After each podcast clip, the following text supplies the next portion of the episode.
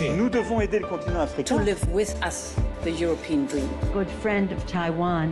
Europe 1, bonjour. Votre revue de presse internationale, nous sommes d'abord en Turquie ce matin. Bonjour Rémi Trio. Bonjour à tous. De quoi parle la presse turque ce matin? Des bons résultats de l'opposition dans les sondages à moins d'un mois du premier tour de la présidentielle en Turquie. Le quotidien de gauche Bilgun relève qu'au second tour de l'élection, le principal opposant à Recep Tayyip Erdogan, Kemal Kılıçdaroğlu, l'emporterait avec près de 55% des voix. Des données également relayées par le journal Cumhuriyet qui se fondent sur une moyenne de toutes les enquêtes publiées par les différents instituts de sondage du pays au mois de mars.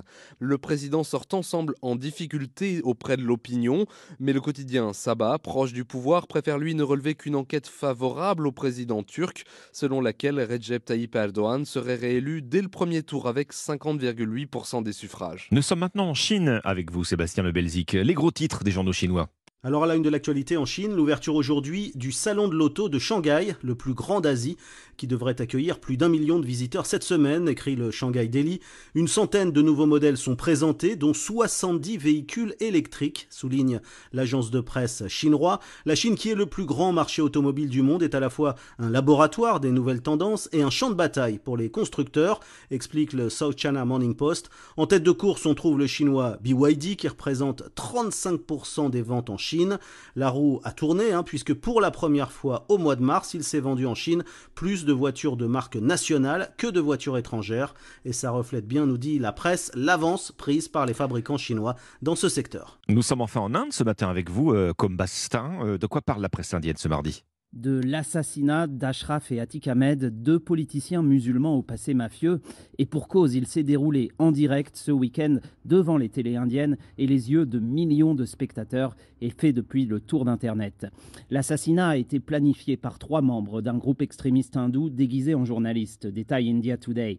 Alors que les deux frères étaient entourés de caméras et d'un cordon de police pour répondre à des accusations judiciaires, ils ont reçu 17 balles à bout portant. Le massacre a eu lieu dans Uttar Pradesh, État dirigé par un moine fondamentaliste connu pour ses propos anti-musulmans il y a de quoi s'alarmer sur l'état de la justice lorsque les extrémistes se sont autorisés à la rendre, juge Indian Express.